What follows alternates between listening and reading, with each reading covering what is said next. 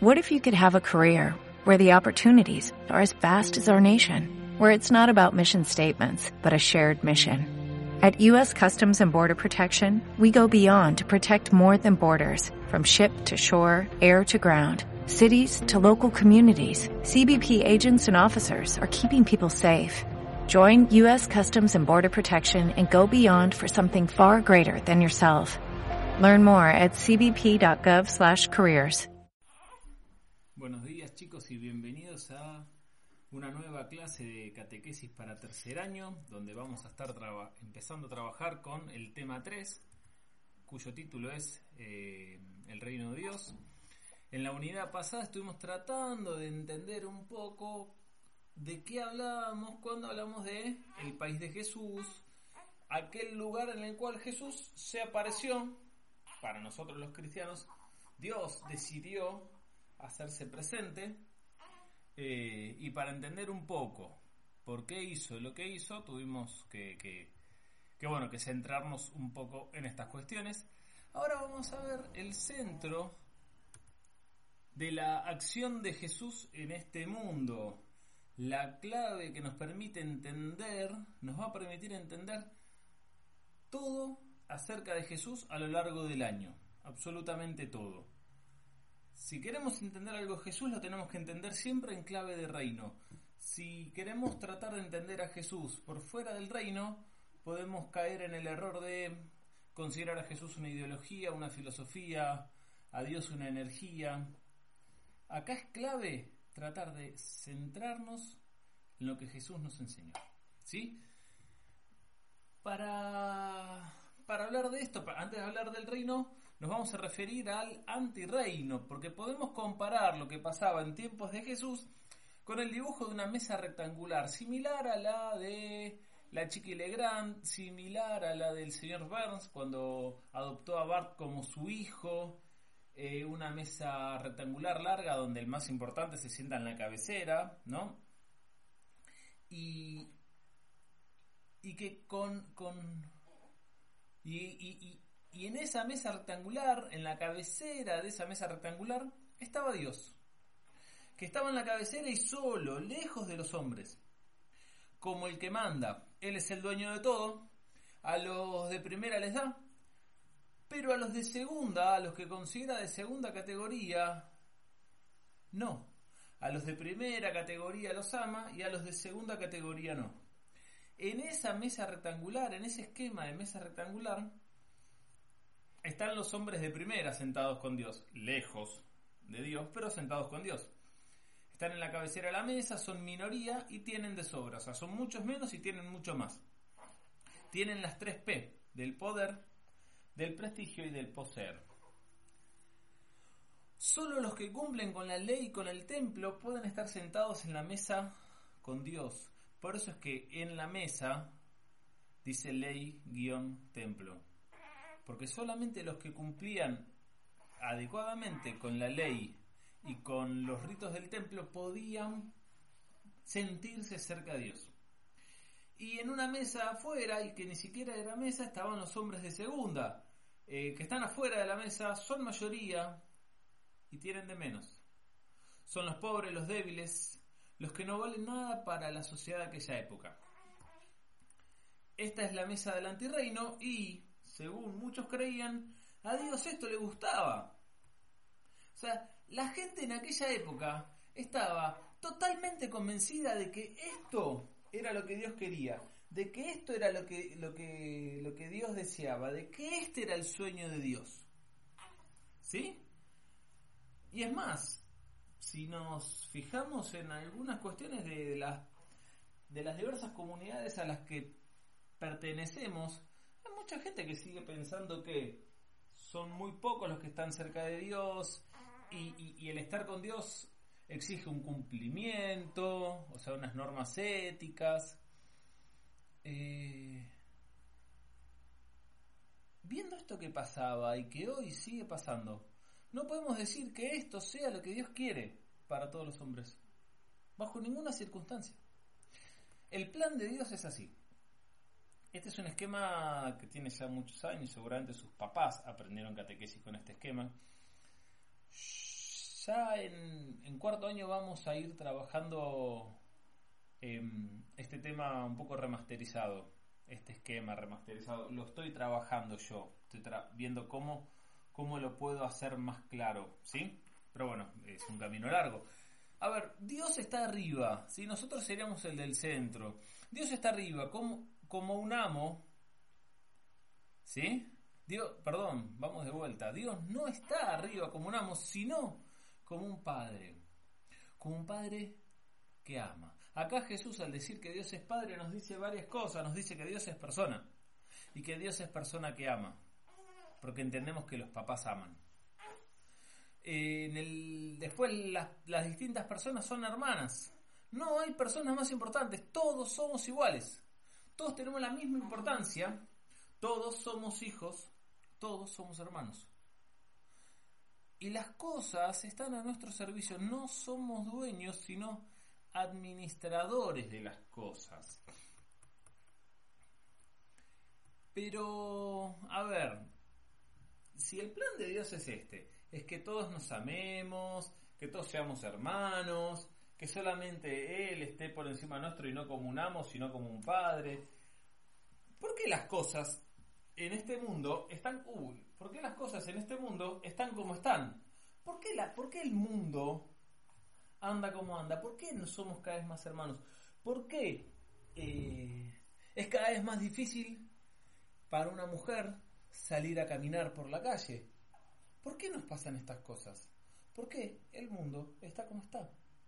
Veamos lo que dice el documento de Puebla. En el año 79 se juntaron en Puebla, una ciudad de México. Eh, fue un encuentro muy, muy importante de toda la iglesia latinoamericana. Esto fue cuatro años antes de que yo naciera, imagínense el tiempo que pasó. Y y llegaron a grandes, grandes eh, avances. Es más, la iglesia, en, en, los aspectos más positivos que por ahí ustedes tienen la posibilidad de conocer, surgieron ahí. Una iglesia abierta a los jóvenes, una iglesia misionera, una iglesia que, que entendió la necesidad de abrir las puertas y salir al encuentro. Eso surgió en, esa, en aquella época. Fíjense, en el párrafo 185 del documento de Puebla dice lo siguiente, que el hombre, cuando digo hombre digo ser humano, por las dudas aclaro, hombre, humano, humus, significa, viene de lo mismo, tiene la misma raíz, tierra, fragilidad, humildad.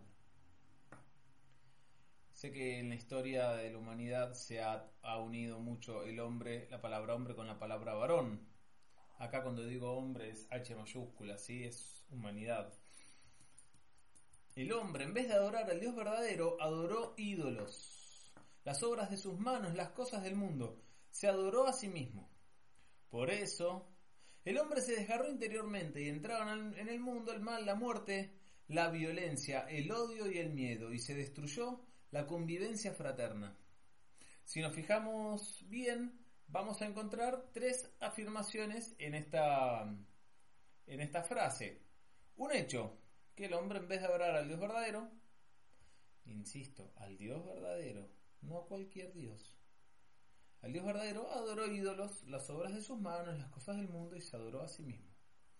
Y las dos consecuencias, por eso, el hombre se desgarró interiormente y por eso, segunda consecuencia, entraron en el mundo el mal, la muerte, la violencia, el odio y el miedo, y de esta manera se destruyó la convivencia fraterna.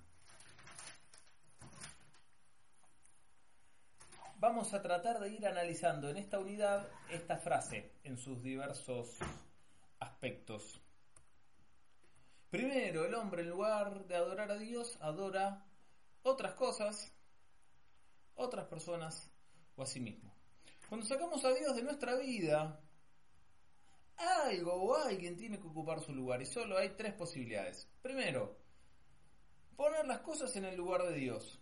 Entonces, por ejemplo, eh, un celular, una cosa, a ver, cosas, cosas. Eh, un país, un país es una cosa, es una cosa creada. No existió siempre ni va a existir por siempre. Si una cosa vale más que, que la vida de una persona, por ejemplo, cuando nos vamos a la guerra, está todo desordenado. Por eso es que desde esta visión, esto es algo también teológico, chicos, desde esta visión de, de entender a Dios, no hay guerras sagradas. No está bien poner la vida de nadie por encima de una cosa. Segundo, poner a otras personas en lugar de Dios. O tercero, ponerse a uno mismo en ese lugar. En las dos primeras el hombre, cada uno de nosotros, quedaría por debajo de las cosas o de otras personas, entonces ahí nos transformaríamos en hombres cosa. Y en la última, donde nosotros nos ponemos por encima, nosotros quedamos por arriba y nos convertiríamos en hombre Dios. Viendo esto, podríamos decir que el hombre suele tomar dos caminos. O creerse más, jugar a ser hombre guion Dios, o creerse menos, jugar a ser hombre cosa. No hay más que dos caminos. Entonces vamos a ver el primero de esos caminos, en el que nosotros nos podemos llegar a considerar superiores a otros, por encima de los demás. Jugar a ser hombre Dios. Primer camino, el más. El hombre se inventa maneras de ser grande, creyéndonos más que los demás. Esto es el más. Es como si se subiera tarimas, no el rompe tarimas, no, no, no la tarima de un boliche. Aunque igualmente la tarima del boliche tiene que ver con que los demás te vean y te, te, te qué bien que bailás, wow, qué interesante todo, sos un genio, un capo, ídolo. Sí, hay una cuestión de prestigio también ahí. Pero aunque se pare sobre una tarima, no va a ser más alto. Solamente va a parecer más alto. Por eso el más es un engaño, es una mentira. El más son esas tarimas falsas a las que el hombre se sube para verse y para que los demás lo vean más alto de lo que en realidad es. De esto se trata. No sos más alto, pareces más alto. Y hasta que acá va el gran engaño en las tarimas, podés llegar a creerte superior a los demás. Y podés llegar a creerte superior a los demás en alguna de estas tres tarimas. Una tarima es el poseer que San Ignacio de Loyola llama riquezas.